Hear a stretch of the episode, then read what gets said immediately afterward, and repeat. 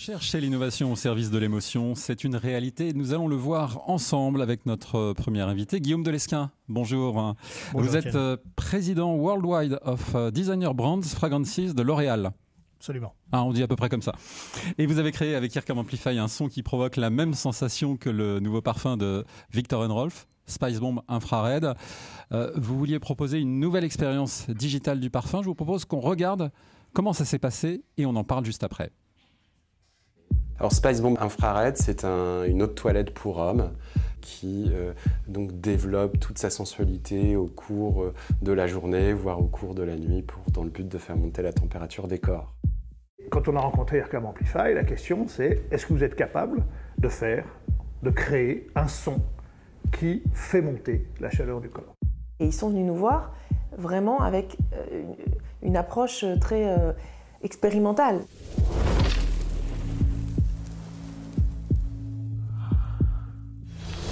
Alors la première étape, c'est un travail d'enquête. Il faut comprendre justement les mots de Victor Rolf, euh, ce que le, parfumeur a voulu dire quand il a créé le parfum, et constituer justement un portrait sémantique, le portrait de sensation du parfum Victor Rolf. En parfumerie, euh, on a une terminologie qui de temps en temps peut être assez proche de la terminologie de la musique. Accords, harmonie, notes, tout ceci a créé une sorte de langage commun. À partir de là, euh, je lui ai raconté le parfum. Donc il y avait euh, tout un vocabulaire autour de la chaleur, de l'incandescence, euh, de, de l'intensité, du désir aussi. Tout un champ sémantique aussi autour de la sensualité, de quelque chose de plus doux.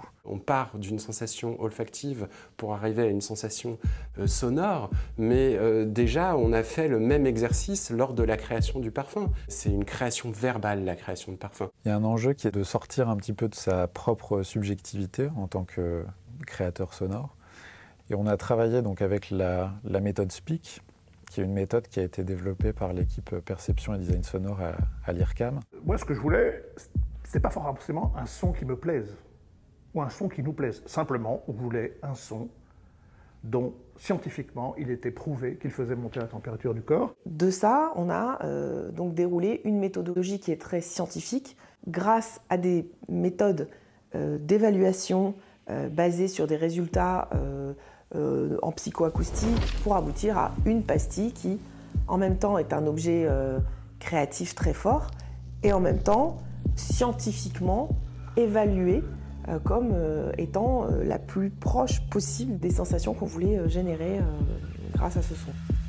C'est la première fois que je me livrais à cet exercice que j'ai trouvé mais fascinant parce que je trouvais que ça retranscrivait d'une manière sensorielle très précisément ce que j'ai en tête quand je pense à Spice Bomb infrared. Et si on est capable, à travers le son, de s'adresser à des milliards de personnes, hommes et femmes, partout dans le monde. On est là dans une totale nouvelle dimension du parfum qui est extrêmement intéressante parce qu'elle est digitale, parce qu'elle est universelle et parce qu'elle est totalement portée dans l'innovation.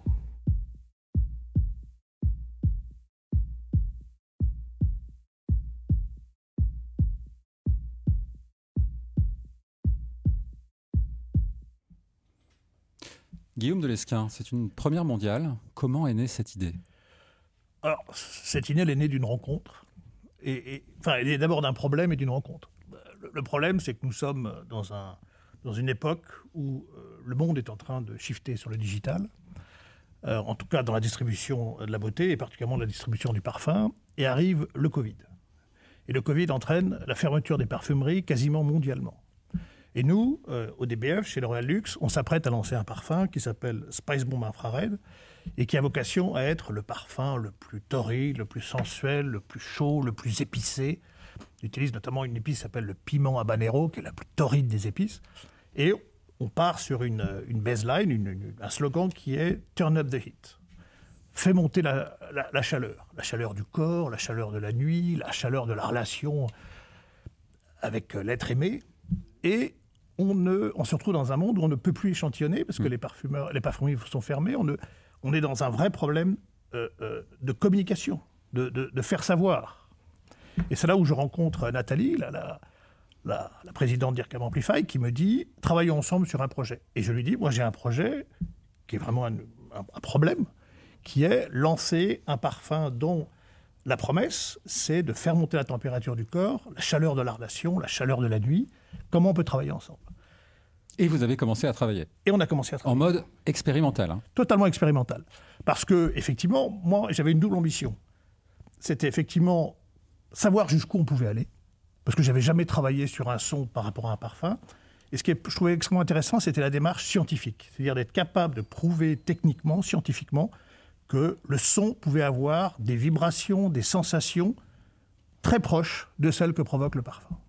Est-ce qu'on peut dire que vous avez, en son, recréé un parfum D'après ce que dit le parfumeur, le créateur du son, du, du, scent, c'est ça qui est marrant aussi en anglais, c'est qu'on dit scent en anglais et sound, euh, et que les deux se répondent très très bien. Ce que dit euh, Jean-Christophe Hérault d'IFF, c'est c'est exactement la note olfactive que j'ai créée qui a été traduite dans un son.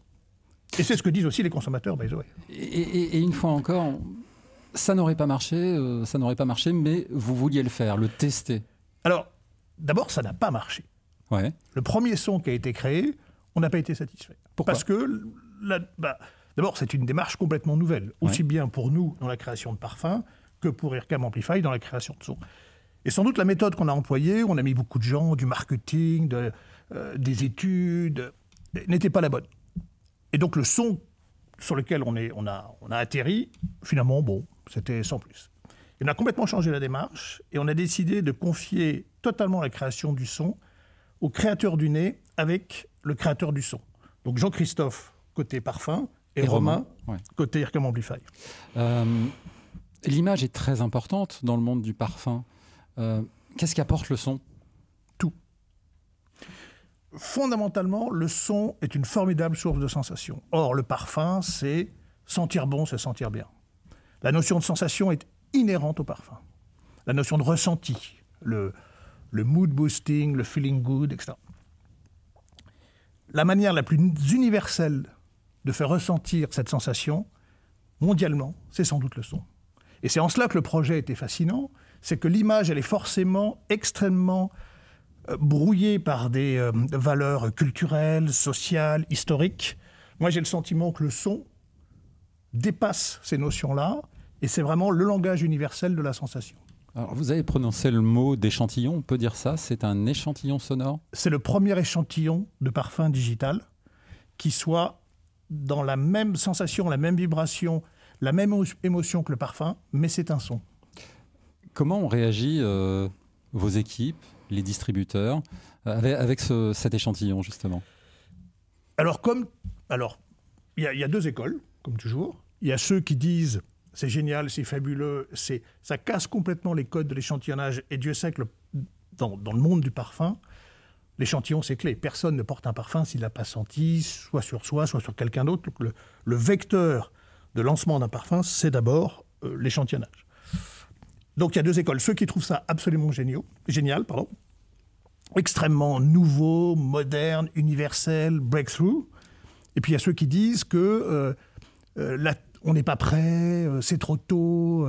Donc on est vraiment sur une démarche très très avant-gardiste.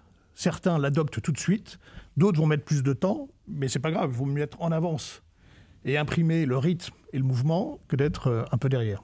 Alors ça vous donne des idées pour la suite? Je crois qu'il y a, il y deux idées fondamentales.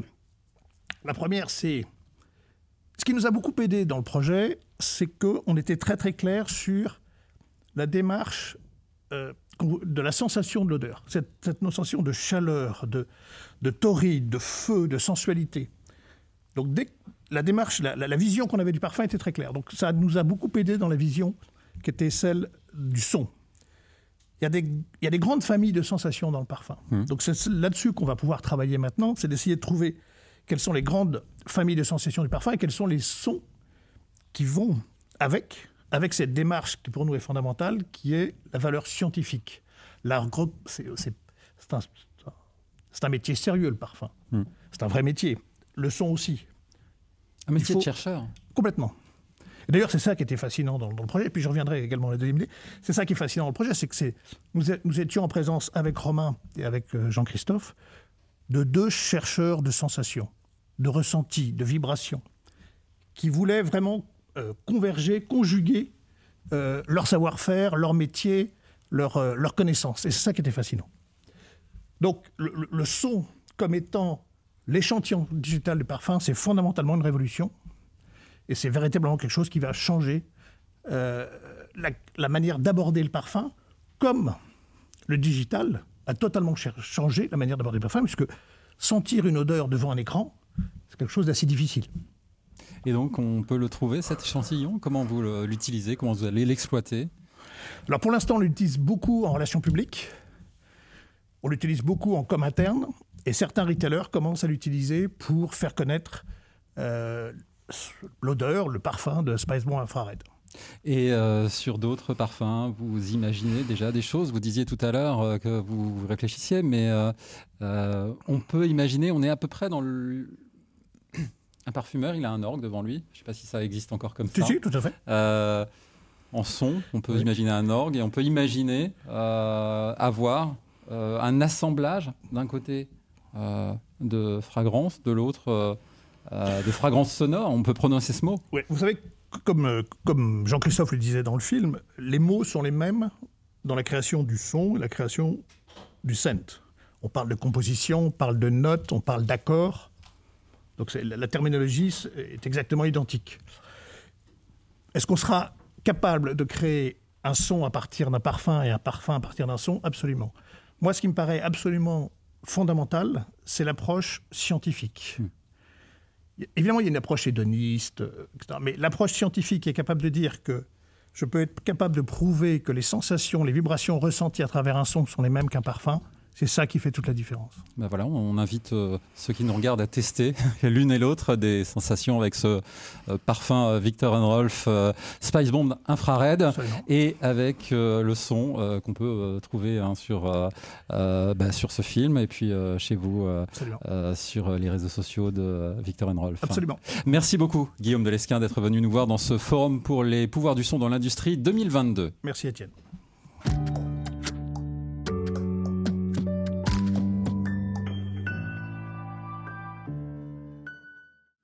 Maintenant vous raconter une expérience de transmission. Et pour cela, j'ai le plaisir d'accueillir dans ce forum Mathilde Michel Lambert. Bonjour. Bonjour. Euh, Vous êtes euh, directrice de la Philharmonie des enfants. On va découvrir en images ce lieu magique au cœur de la Philharmonie de, Philharmonie de Paris. Regardez.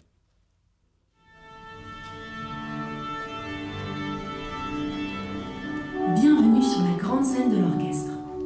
Je vais te montrer quelques gestes simples pour diriger un orchestre. Ensuite, diriger tout seul. Tu es prêt? C'est parti. Il faut bouger les bras de haut en bas, comme ceci. Fais comme moi. Essaie d'être bien régulier. Alors ici, on est à la Philharmonie des enfants, euh, un espace de 1000 mètres carrés qui a ouvert le 29 septembre euh, de cette année, qui est un lieu dédié aux enfants de 4 à 10 ans pour un parcours de découverte de la musique et des sons. Alors dans cet espace, il y a effectivement une salle qui est consacrée à l'expérience du chef d'orchestre euh, qui s'appelle Maestra Maestro, euh, qui a été conçu avec le concours d'IRCAM Amplify. On a été très heureux euh, de pouvoir s'appuyer sur cette fraternité, on va dire, de la Philharmonie de Paris avec IRCAM pour bénéficier de la connaissance, de l'expertise, des travaux de recherche aussi qui ont été menés depuis de longues années à l'IRCAM pour proposer aux enfants une expérience très simple, très intuitive de la direction d'orchestre avec un jeu à reconnaissance gestuelle qui, en fonction euh, de l'amplitude de ce geste ou de sa rapidité, va ajuster en temps réel euh, la musique qui est jouée par l'orchestre de Paris qu'il va entendre. Tu peux faire jouer l'orchestre plus vite en accélérant le mouvement de tes bras. Ou moins vite en ralentissant le mouvement. Tu peux faire des grands gestes pour que l'orchestre joue plus fort. Ou des petits gestes pour qu'il joue moins fort. Donc en fait, il y a une caméra qui filme euh, l'enfant. De cette caméra, on analyse son mouvement. euh, et de ce mouvement, on le traduit en paramètres musicaux. Et ceci, on les applique à l'enregistrement sonore qu'on a effectué avec l'Orchestre de Paris. Pour la transformer et l'adapter au geste qui a été fait. Dans le projet qu'on a souhaité mener, on a beaucoup travaillé d'ailleurs sur l'intention, quel était vraiment l'objectif qu'on essayait euh, d'atteindre. Euh, il y avait plusieurs contraintes. Il y avait celle de pouvoir proposer un jeu qui était vraiment accessible sur une tranche d'âge assez large, puisque 4 ans à 10 ans, c'est quand même très vaste. On voulait que ce soit un jeu qui soit intuitif. On voulait pouvoir faire appréhender deux notions simples, l'amplitude de la musique et son tempo. Et puis, on voulait également que ce soit une installation low-tech, c'est-à-dire que malgré une technologie extrêmement élaborée, elle soit masquée, qui ne soit pas confrontée à un jeu vidéo, à un jeu d'arcade, des choses qu'il peut le faire dans son salon.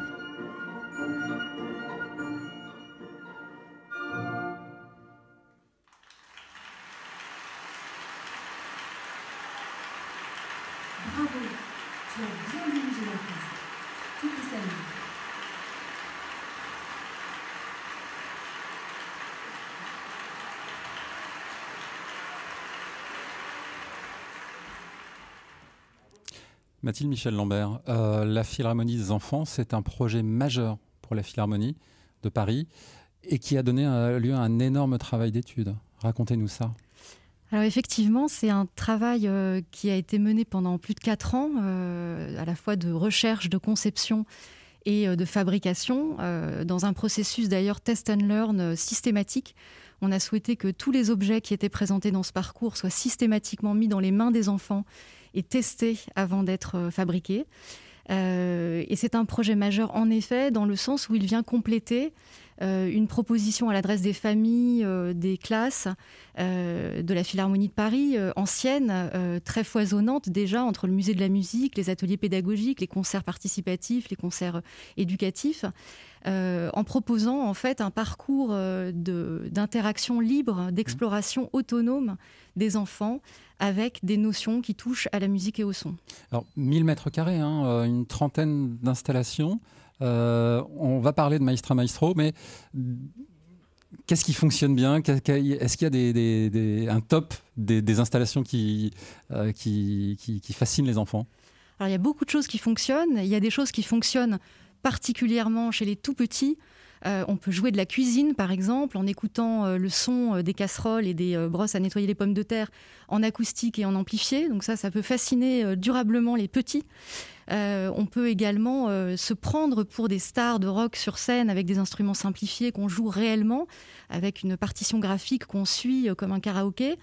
Il y a évidemment Maestra Maestro qui est un hit de ce parcours parce que je crois que dès lors que les enfants sont dans une posture d'imitation, euh, de faire comme si, avec un soin particulier qu'on a voulu créer, euh, de mise en scène, de lumière, euh, de reconstitution en fait de ces petites salles de spectacle, alors il y a un vrai bonheur de faire comme si. Comment ils réagissent? Parce que ils sont fascinés, vous le dites, et, d'autre part, qu'est-ce qu'on vient chercher en proposant cette installation aux enfants? Alors l'installation de Maestra Maestro, elle a une approche qui est finalement assez modeste, comme du reste l'ensemble du parcours de la Philharmonie des enfants, c'est-à-dire que c'est un parcours dans lequel on accueille sans prérequis de pratique ou de connaissances musicales tous les enfants, quelle que soit leur particularité, leur spécificité, avec un, un soin particulier pour le handicap et toute forme de handicap. Euh, et cette approche, elle est modeste dans le sens où on cherche à créer euh, une rencontre euh, entre les enfants et la musique, ou en tout cas une remémoration de cette condition musicale des êtres humains qui, forcément, dès la venue au monde, sont confrontés au monde des sons, sont confrontés à la musicalité du monde. Euh, et en particulier pour des enfants qui aujourd'hui euh, euh, sont très sollicités visuellement, c'est important de réapprendre à entendre, entendre avec son corps. Donc finalement, c'est sans doute ça aussi que viennent chercher les familles, les professeurs des écoles, c'est réinstaurer la sensation, être à nouveau attentif à la sensation et redécouvrir la musicalité de la vie. Il y a aussi cette notion de contrôle par le geste avec cette technologie hein, qui, avec laquelle a été élaborée cette, installation. Euh, comment est-ce que vous avez travaillé là-dessus? Vous avez eu un cahier des charges très précis avec, euh, avec IRCAM Amplify et avec l'IRCAM alors on a travaillé main dans la main euh, avant tout sur l'intention, puisque finalement euh, il y avait plein de manières d'aborder euh, la mise en scène du chef d'orchestre. Est-ce qu'on voulait que les enfants suivent une sorte d'apprentissage, de, méthodologie qui leur donnerait des gestes clés? Et dans ce cas-là, quel, quel, geste choisir, quel chef d'orchestre suivre? Ou est-ce qu'au contraire, il fallait leur donner une liberté d'action, une sorte de spontanéité dans le geste Et c'est plutôt ça qu'on a voulu poursuivre en se mettant d'accord sur ces deux dimensions que sont euh, la vitesse et l'intensité. Euh, et avec le, concours des, chercheurs, on a vraiment euh, travaillé dans ces dimensions-là, en essayant d'embrasser le plus largement possible des gestes libres, des gestes quelquefois un petit peu désynchronisés, rapides, maladroits, pour que l'enfant ait la sensation vraiment directe que la mise en mouvement de son corps avait un effet sur ce qu'il entendait. Et puis vous avez embarqué l'orchestre dans cette aventure. Euh, comment ont réagi les musiciens qui ont participé à la construction de ce projet? Alors je crois qu'ils l'ont accueilli avec beaucoup d'enthousiasme, alors probablement lié aussi au contexte de confinement et au fait que euh, cette période très particulière leur donnait l'occasion de faire des choses en dehors des sentiers battus et que c'était vraiment heureux pour eux mais c'était aussi assez inédit euh, comme approche dans le sens où il a fallu donner à la machine, donner au logiciel pour qu'il restitue en temps réel euh, la direction de, l'orchestre par l'enfant, euh, d'enregistrer une série d'interprétations très très variées d'extraits musicaux. Il y a quatre extraits d'œuvres que l'on peut choisir à diriger. Et euh, il a fallu enregistrer euh, six ou sept euh, interprétations différentes, y compris des interprétations complètement extravagantes, avec un tempo qui n'est jamais exécuté ou une intensité extrêmement faible. Voilà, donc des choses qu'on ne pourrait pas entendre dans ces œuvres, mais qui étaient nécessaires mmh. pour qu'il y ait une crédibilité de la restitution musicale. Alors c'est une, c'est aussi une ouverture de la euh, Philharmonie de Paris à, euh, un public beaucoup plus large à travers cette euh, première expérience et avec l'expérience des enfants. Quel est le, public aujourd'hui qui, vient vous voir? Alors on a deux types de publics principaux qui sont pour ces enfants de 4 à 10 ans le public scolaire en semaine et puis le public individuel, les familles. J'ajouterais quand même les centres de loisirs le mercredi après-midi. Euh, avec la difficulté actuelle de l'accès euh, pour les écoles euh, à ce type d'équipement. mais c'est effectivement un public qui est très vaste. Et je, raconterai juste une petite anecdote rapidement, si vous le permettez. On, a une petite fille qui, sortant de la Philharmonie des enfants, dit à son père Est-ce que tu crois que ça existe une Philharmonie pour les parents?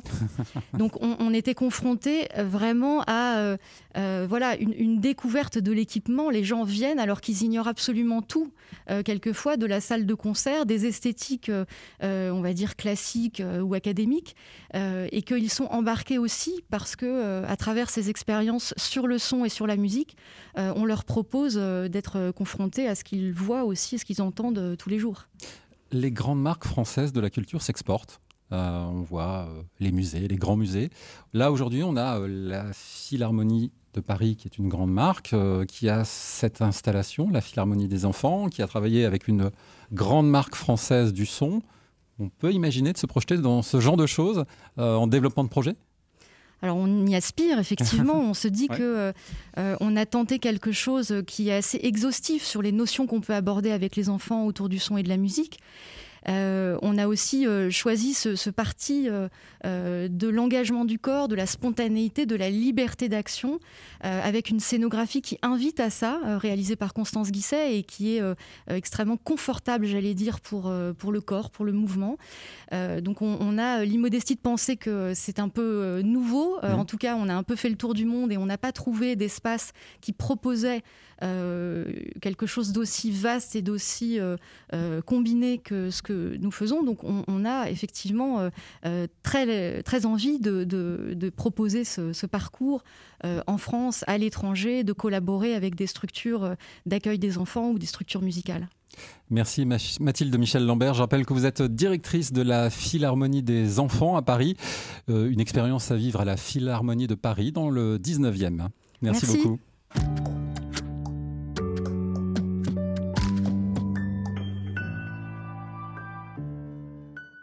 Quand on parle de son et d'interactivité, on pense forcément à la radio. Comment l'expérience conversationnelle va transformer notre rapport à la radio Pour en parler, j'accueille sur ce plateau Cécile Chambaudry. Vous bonjour. êtes euh, directrice générale d'Énergie Globale. Bonjour Cécile. Oui, bonjour. Alors depuis 40 ans, Énergie a bien grandi. C'est aujourd'hui une marque globale puissante sur le digital. Euh, comment abordez-vous cette question de la conversation?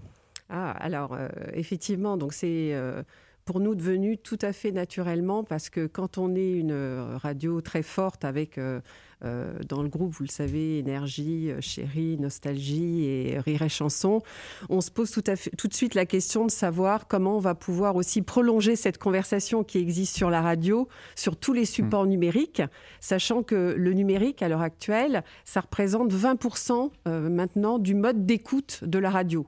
Donc c'est vraiment euh, quelque chose de très important. Et puis euh, nous, dans le groupe, on a été très attentifs au fait euh, que les enceintes connectées se développaient et que ces enceintes connectées, justement, allaient pouvoir permettre cette interaction. Alors je ne sais pas si vous le savez, mais les enceintes connectées à l'heure actuelle, c'est un million d'auditeurs tous les jours euh, qui euh, les utilisent pour écouter leur radio. Donc c'est vraiment, euh, on a passé même la barre du million Mmh. et on a une progression sur l'année dernière par rapport à l'année d'avant de 23% euh, des, des écoutes sur, sur ces enceintes. Donc à travers les enceintes con- connectées, on s'est dit, bah, ça ouvre des perspectives absolument formidables parce que finalement toute l'interaction qu'on a entre nos animateurs et nos auditeurs, bah, on doit pouvoir recréer cette interaction également à travers les enceintes. À travers les contenus, euh, pas forcément musicaux d'ailleurs, Euh, parce qu'il y a aussi un, un enjeu très important pour la radio, c'est le contenu parlé, le podcast, avec une grosse concurrence. Euh, Qu'est-ce que vous proposez dans ce domaine? Alors, on propose sur le podcast, mais on se met aussi dans le prolongement de ce qu'on peut faire sur nos antennes. Ouais. Alors, la première expérience qu'on a faite, on l'a faite il y a un an, très exactement, avec Coé, qui est toujours euh, très friand de- d'innovation, de, nouveautés. Et en fait, on a pris les interviews de stars que pouvait faire Coé, donc avec... euh, Miley Cyrus, euh, David Guetta, etc. Et ce qu'on a proposé comme expérience à nos auditeurs sur les enceintes, c'est euh, finalement d'ouvrir un dialogue avec, euh, avec Coé et euh, d'avoir un cheminement qui les amenait à interagir avec lui pour écouter ses interviews de stars. Donc, le, on, alors, on a fait un, un constat par rapport à ça, c'est que euh, ce qui est euh, évidemment très important, c'est que pour amener les auditeurs à aller sur ces programmes euh, très spécifiques, ben, évidemment, il faut les soutenir, il faut les baliser euh, à partir de nos antennes radio pour amener les auditeurs à aller, euh, à aller expérimenter. Donc ça, c'était la première, euh, première étape euh, qui était très évidente pour nous parce que au niveau des antennes, il y avait déjà une prise de conscience très forte qui se passait quelque chose sur les enceintes et on avait déjà fait beaucoup de pédagogie auprès de nos auditeurs sur ces nouveaux usages. Et en particulier, on avait fait pas mal de, de, messages mettant en scène des, des stars qui invitaient les auditeurs à aller utiliser les, les enceintes. Donc, quelque part, on a eu un écosystème qui s'est mis en place qui était assez naturel. Et qui fait que d'ailleurs, euh, à l'heure actuelle, on est euh, euh, le premier groupe privé à être écouté sur, sur enceinte connectée. Et alors, pour rebondir sur les podcasts, parce que je n'oublie pas, c'est plus récent. Les podcasts, c'est c'est tout récent, ça date de il y a dix jours. On a lancé notre premier podcast conversationnel. On avait un podcast qui marchait très très bien et qui marche très bien, qui s'appelle Conte-moi l'aventure. Donc, c'est un podcast qui est sous la marque Chéri Chéri FM. Ouais. Donc, on s'adresse aux mamans, mais à travers Conte-moi l'aventure, on s'adresse aussi évidemment aux enfants. Et euh, quand on réfléchit aux enfants, euh, on se dit que ce qui marche très très bien pour eux, c'est de les mettre dans un format qui soit presque immersif. Et euh, il y a un livre qui nous parle beaucoup, c'est le livre dont on est le héros. Je ne Oui. sais pas si vous, vous- souviens, vous oui. l'avez eu en main. Et donc on s'est dit comment on peut recréer cette expérience-là euh, de l'enfant qui devient le héros de son podcast euh, de manière naturelle. Pour expliquer euh, ce qu'est- ce qu'était ce livre, je ne sais pas si ça existe encore d'ailleurs, mais Oui. les chapitres étaient écrits, puis on choisissait et on allait à la page en fonction de l'orientation qu'on voulait donner à l'histoire. Exactement. C'est ce que vous faites avant C'est podcast. exactement ce que l'on fait. Donc là, on a commencé par Alice au pays des merveilles. Donc on s'est, euh, alors d'un d'un point de vue technique, nous ce qu'on fait, c'est qu'on s'associe toujours à des startups qui euh, sont performantes sur le sujet parce que c'est des expertises très très pointues. Donc là, on s'est associé à ADN.ai pour la partie technique et nous sur la partie euh, éditoriale, on a retraduit l'histoire de Alice au pays des merveilles. Euh, en disant bah, finalement l'enfant il va pouvoir choisir soit d'être le chapelier fou, soit le lapin. Donc, en fait, au démarrage du podcast, on vous propose d'être euh, ou le lapin ou le chapelier. Et puis après, comme ça, vous allez cheminer dans l'histoire et finalement, vous pouvez vous raconter une histoire différente à chaque fois que vous l'écoutez. Après, on vous demande si, euh, dans la potion magique, vous avez envie de rétrécir ou au contraire de grandir, etc. Et l'histoire se réécrit. Mmh. Euh, en fonction finalement de, de, de, de, ce qui se passe et du choix de l'enfant. Donc en fait, pour nous, ce qui était très important, c'est toute cette capacité émotionnelle dont on a déjà beaucoup parlé hein, euh, ici euh, tout au long de, la, journée, toute cette émotion qu'on peut recréer qui, euh, qui va être très différente, très forte, parce que l'enfant n'est pas un spectateur de son podcast, il devient vraiment l'acteur de son podcast et il va avoir le plaisir de le réécouter tous les jours. Alors il peut se raconter la même histoire, mais mm. il peut aussi s'amuser à changer le cours de l'histoire. Donc ça, c'est tout récent. On va en tirer euh, les enseignements, euh, évidemment.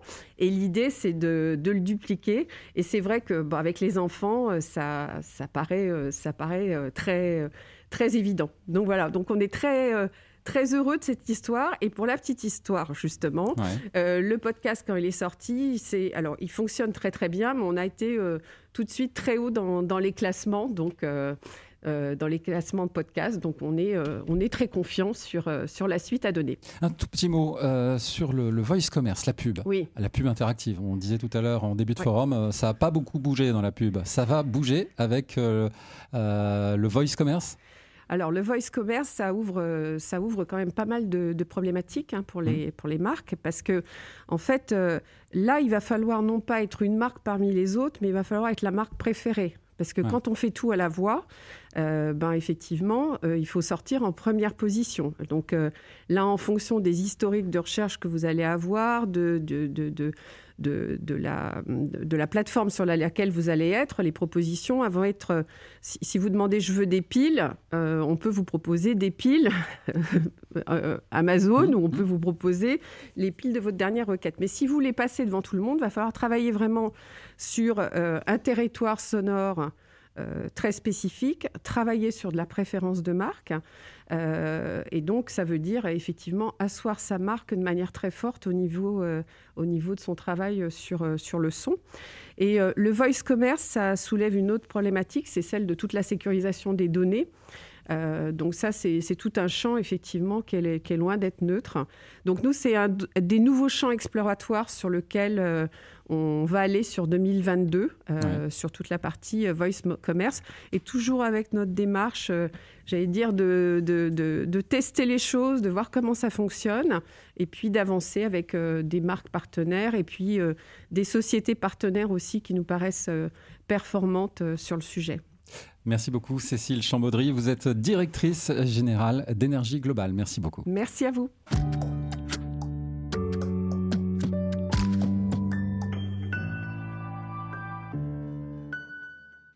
Comment l'immersif crée euh, de nouvelles expériences Pour en parler, j'ai le plaisir d'accueillir dans ce forum pour les pouvoirs du son dans l'industrie Antoine Petroff. Vous êtes euh, directeur des produits immersifs à IRCAM Amplify. Alors, quand on parle d'immersif, euh, on parle beaucoup d'images pour l'instant. On en a encore vu un exemple ce mhm. week-end. Qu'est-ce que le son apporte en plus? Alors, déjà, la, première chose, c'est de définir un peu, quand on parle de son immersif, de quoi on parle. Parce qu'aujourd'hui, on parle, on parle de son 3D, de de plein de, plein de choses. Euh, tout d'abord, quand on parle de son immersif, c'est qu'on parle d'une sensation, en fait, une expérience sonore où on a l'impression d'être immergé dans une bulle sonore. Et pour arriver à cette sensation-là, le meilleur, enfin le moyen le plus efficace, en fait, est d'avoir du son qui provient de toutes les directions. Mmh. Et donc aujourd'hui, on, on commence à obtenir enfin des formats de son qui permettent d'obtenir ce genre d'expérience. Il y a un effet waouh, mais ça va plus loin. Alors ça va plus loin. Ce qu'il faut comprendre, pareil, c'est que en fait, dans la, dans la vie de tous les jours, quand on marche dans la rue, quand on va à un concert, on est en permanence dans une expérience immersive. Quand on marche dans la rue, sans même s'en rendre compte, on entend le bruit de nos pas au sol, on a le, son des oiseaux qui chantent, qui sont en hauteur, euh, des voitures qui nous tournent autour, etc. Tout ça participe à une sensation qui est réaliste et qui, enfin voilà, qui, dont on a l'habitude depuis qu'on est tout petit d'avoir. Jusqu'à il y a quelques, enfin, euh, quelques années, pour arriver à, faire des expériences sonores préenregistré, les formats disponibles ne permettaient pas de faire ce genre d'expérience. Donc si on prend la stéréo, qui est le format le plus répandu, en fait, on a une expérience qui est réduite par rapport à ce que le cerveau a l'habitude d'entendre. Donc en fait, le cerveau doit faire tout un, tout un, travail pour essayer de recréer une expérience qu'il a l'habitude d'avoir à partir d'un format qui n'est pas naturel pour lui. Là où en fait un son immersif avec vraiment des sons qui viennent de toutes les directions, le cerveau est libéré de ce travail-là et donc est apte à, percevoir toutes les émotions, toutes les informations qu'on essaie de lui transmettre. Donc l'effet waouh est non seulement instantané et il est valable pour tout le monde et ce n'est pas un effet. En fait, c'est vraiment c'est une, une sensation. On a l'impression de retrouver euh, ce qu'on recherche en fait euh, naturellement. On aura beaucoup parlé euh, de cerveau cet après-midi et ça rejoint un peu la question de la santé qu'on abordait en tout début de, forum avec le label de haute qualité dans la musique. Finalement, le plus naturel pour l'oreille, ça serait le son immersif. Complètement. Alors, qu'est-ce qu'on peut imaginer? Qu'est-ce que nous prépare l'immersif pour demain? Alors, peut-être avant de parler de ce qu'on peut arriver, euh, enfin là, là où on, va aller dans le futur, on peut commencer par repartir dans le passé. Et en fait, le son immersif a démarré il y a environ 30 000 ans. des différentes études en France et en Espagne depuis quelques années, en fait, ont, prouvé que l'emplacement des peintures rupestres dans les, dans les grottes euh, donc du paléolithique était à des endroits où le son, en fait, les, les échos, les sonorités étaient les plus immersives. Donc en fait, les, les, échos étaient, le plus enveloppant en fait, pour la personne. Et vraiment, il y, a un, lien direct entre les emplacements des peintures et ce son immersif. Euh, si on, revient un peu plus proche, 19e euh, siècle, Richard Wagner a conçu sa salle de concert à Bayreuth pour que le public ait l'impression d'être au milieu de l'orchestre, même si pour autant, évidemment, l'orchestre n'était pas... Euh, donc voilà. Donc déjà dans le passé, en fait, mmh. cette recherche de son immersif ne date pas d'aujourd'hui. Maintenant, si on, si on prend le courant XXe siècle, euh, on a commencé à avoir des concerts euh, immersifs avec des haut-parleurs tout autour des gens, etc. Pour autant, ça restait des, des, des, événements euh, de niche, on va dire, parce que impliquant toute un, tout un, une technologie et de la technique autour relativement complexe. Aujourd'hui, on est capable de faire des expériences immersives avec un casque. on est capable de faire des expériences immersives avec peu de haut-parleurs euh, typiquement dans une voiture euh, ou même avec un, système, un système euh, sonore, une barre de son par exemple chez les gens. C'est ça. on n'est pas obligé d'avoir un dôme avec plein d'enceintes comme les magnifiques installations qu'on a ici à l'IRCAM. Aujourd'hui, vous, vous avez des technologies pour proposer de l'immersif sans avoir une installation que qu'on ne trouvera jamais forcément chez tout le monde. Exactement. Comment ça marche? alors, si on prend, si on prend le casque, tout d'abord, avec un casque, on est capable vraiment de, de, recréer le son qui va être perçu par deux oreilles exactement identique que si il avait été réellement euh, généré à une direction donnée euh, à l'extérieur. Donc ça, aujourd'hui, il y a des technologies euh, qui permettent de le faire et qui sont mises en œuvre justement, entre autres par, par Amplify. Donc dans le casque, on, on, est capable vraiment de recréer une expérience immersive totale. Après, si on prend une voiture, par exemple, on n'a pas des haut-parleurs qui permettent de réellement recréer des, sonorités qui viennent de toutes les directions. Pour autant, justement, quand on parle de son immersif, on veut avant tout créer l'impression, pour la personne qui va être au centre de ça, d'avoir, d'être dans cette bulle sonore. Et donc, on a développé là, des technologies qui, vont, qui permettent vraiment de donner cette impression pour l'auditeur. Pour autant, uniquement avec un nombre réduit de haut-parleurs avec euh, des équipements spécifiques ou aujourd'hui ce sont les logiciels qui permettent de euh, j'ai mes écouteurs, je vais profiter de ce son immersif euh, parce qu'il a été traité par un logiciel C'est purement logiciel. C'est purement logiciel. C'est l'énorme avantage, c'est que ça n'implique pas, et en particulier les technologies qu'on a développées avec Amplify, ça n'implique pas une, une disposition d'un device particulier. C'est vraiment l'idée est vraiment de pouvoir créer une sensation immersive, quel que soit le device, mais aussi quelle que soit la source. Parce qu'aujourd'hui, la, grande majorité des contenus sont en stéréo. Euh, ces technologies-là permettent justement, à partir d'un contenu stéréo, de donner une impression immersive. Alors, on va pas tout d'un coup avoir des sons qui proviennent de toutes les mm. directions, mais en fait, on n'a on pas envie. Quand, quand, on quand on écoute quelque chose qui a été mixé, enregistré en stéréo, c'est pas c'est pas ça dont on a envie quand on parle d'immersif, c'est qu'on a envie de, de, créer une sensation d'être plongé dans l'œuvre qui a été créée. Euh, après, ces technologies permettent aussi, par exemple, si on, si on prend les, nouveaux formats comme le Dolby Atmos ou d'autres formats de son justement euh, tridimensionnels, de, évidemment de créer une expérience qui sera d'autant plus euh, immersive. Merci beaucoup Antoine Petrov, directeur des produits immersifs à IRCAM Amplify. Merci infiniment. Merci.